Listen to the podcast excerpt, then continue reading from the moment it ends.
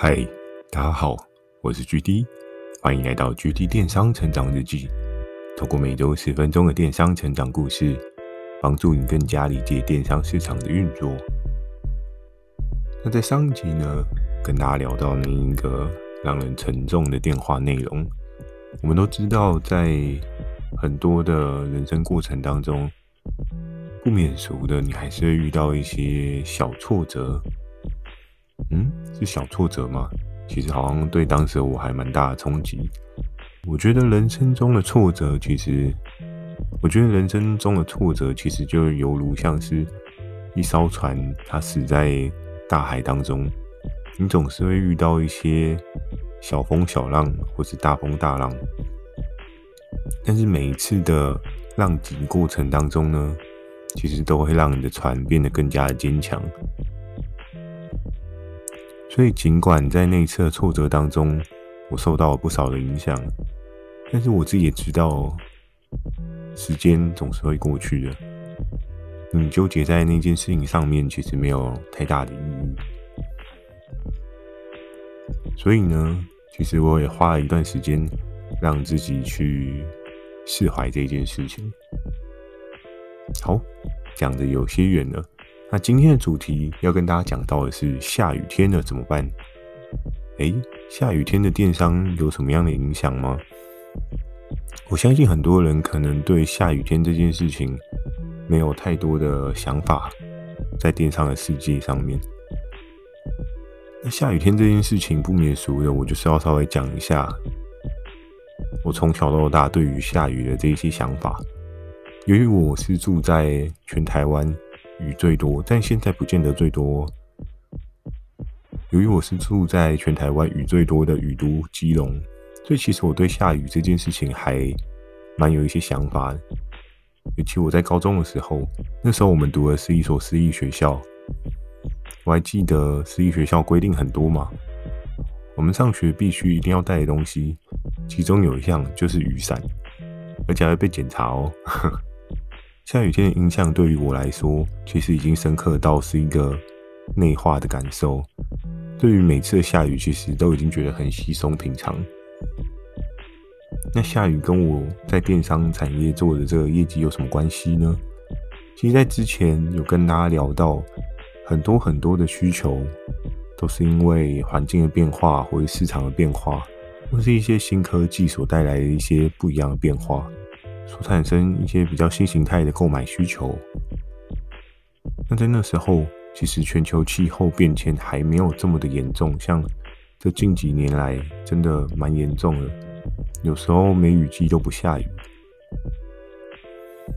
那在我那时候，因为前面有提到，就另外一个部门的人，他们有人被淘汰嘛，所以有。合作伙伴的那个提案权限做一个银转，然后我也很荣幸呢，我拿到了雨衣的这个品相。然后在梅雨季的当中下大雨呢，多半大家会很习惯去看雨季相关的产品嘛，比如说像是雨伞，又或者是雨衣这个类别。在这边也简单跟大家分享一下关于雨衣跟雨具的这个部分哦。其实，如果你在做电商的这个领域啊，如果你想要做雨衣或是雨具啊，这种东西真的是还蛮靠运气的。因为下不下雨这件事情，其实你真的很难去掌握。但是就我在电商这几年的观察当中啊，通常雨伞是在小雨的时候，雨伞会卖得特别好。什么样是叫小雨呢？比如说。假设一个礼拜可能它只下一天两天，或是短暂的那种午后雷阵雨啊，通常都能够支撑出雨伞的对应需求。因为大家可能想说，诶，那我出门会需要雨伞去帮助我到达目的地吗？当然，雨衣可能也会有，可是雨衣跟雨伞的需求占比呢，可能雨伞占九十 percent，雨衣可能是占十 percent 这样的状况。那什么样的状况雨衣会跑得非常好呢？其实它是需要连续性的大雨哦，或是很长时间的绵绵细雨。就像清明节那时候，大家不是都有读过那个“清明时节雨纷纷，对不对？就是那个雨纷纷的 moment，雨衣通常就会有还不错的表现。那在如果是雨纷纷的那个 level 呢，其实雨衣它就会是一个比较长远可期待的品相。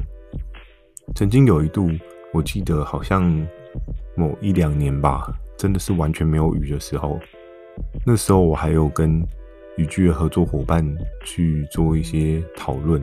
我说：“诶、欸，都没有下雨诶，就是你们这运气真的不是太好。那你们有没有考虑？”就是直接转换跑道，不然一直没有下雨，你卖 对应的产品也不会有人要买啊，对吧？其实这真的是也蛮尴尬的。可是每个合作伙伴他们其实都他们的坚持啊，毕竟在自己的对应领域来讲的话，还是比较专业，可能经历的过程也比较久，也比较清楚的知道就是消费族群他们所需要的是什么。所以其实真的说服合作伙伴要。跳往不一样的产品领域这件事情，是一个非常不容易的事哦。好，我又讲的有点远了，再拉回来，在前面讲到的梅雨季会下大雨嘛，所以大雨带来的就是相对应雨具相关的那些产品需求。那在那次的梅雨季节当中呢，多半电商平台大家都会去用，比如说台风专区啊，或者是梅雨具专区啊。各式各样跟鱼友相关的专区去 highlight 出来，让就是消费者的受众他们知道说，哎，我这边有卖雨具哦，你如果不想要淋雨的话，可以过来看看哦之类的。那在当时呢，我手上其实也握有了就是对应的雨衣跟雨具的这个合作伙伴，然后在那时候没雨季的状况之下呢，其实它有还蛮不错的销售状况。那在那时候。有一件事情让我非常的错愕，原来我们的整个执行的逻辑规则上啊，其实如果你没有将这个合作的伙伴的商品提案做一个优化的话，其实这一个商品提案的业绩状况，并非是挂在你自己身上的。然后那时候雷恩大帅就跟我说：“哎、你的那个品牌的雨衣跑得不错哎，他一档也有二三十万的营业额。”然后我那时候其实也有看到。那时候我就想说，哎、那透懂啊，那一定稳定啊，因为又多了一个二三十万的大档这样。可是雷恩大帅就跟我讲说，你知道一件很严重的事情吗？就是这一个合作提案，它的业绩并非是挂在你身上，因为你还没有去优化它的合约，所以这一个合约的状态，它还是挂在上一个已经离开的业务身上。那在当时呢？我自己听到，我是觉得蛮错愕的。怎么说？因为，诶，为什么我还要再去换约？它不是已经是我的产品了吗？它不是已经隶属于我了吗？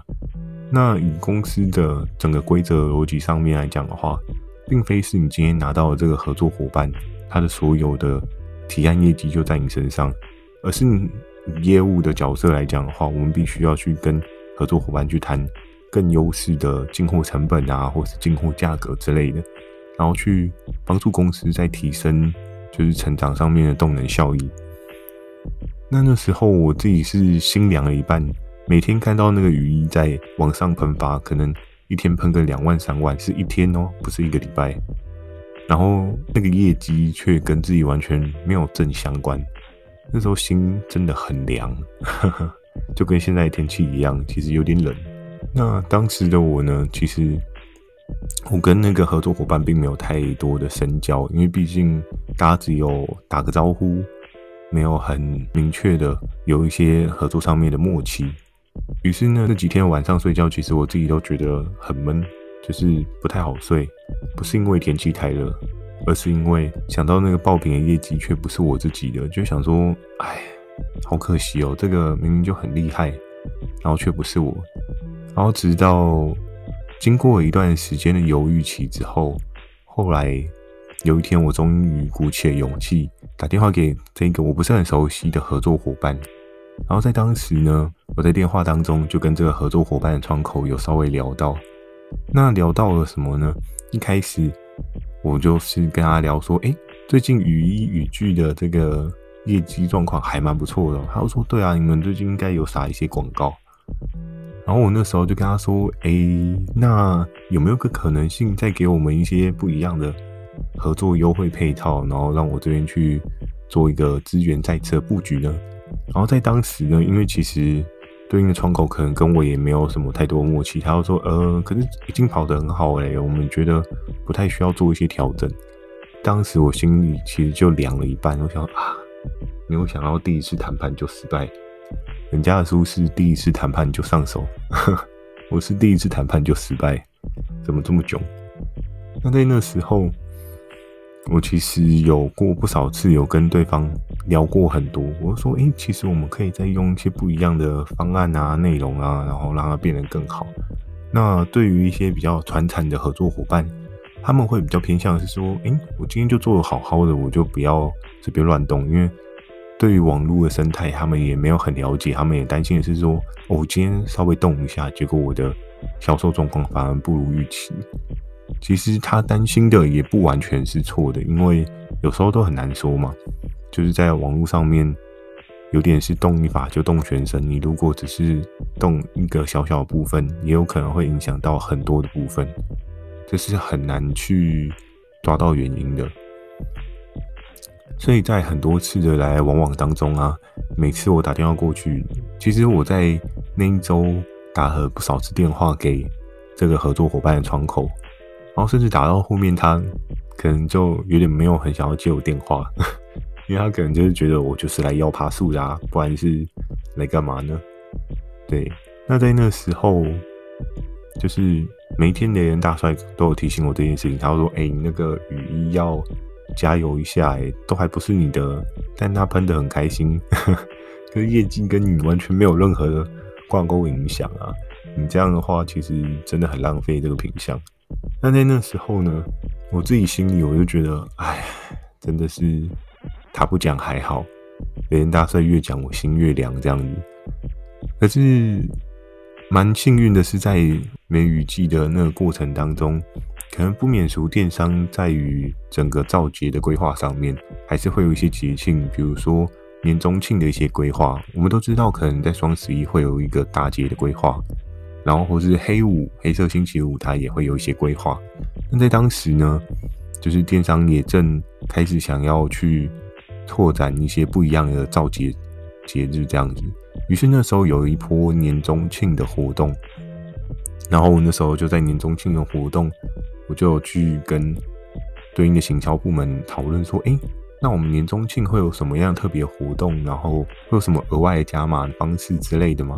还不错的原因是，刚好公司那时候对于年终庆，他希望就是说被挑选到的合作伙伴，他能够有一个成本再次优化的机会。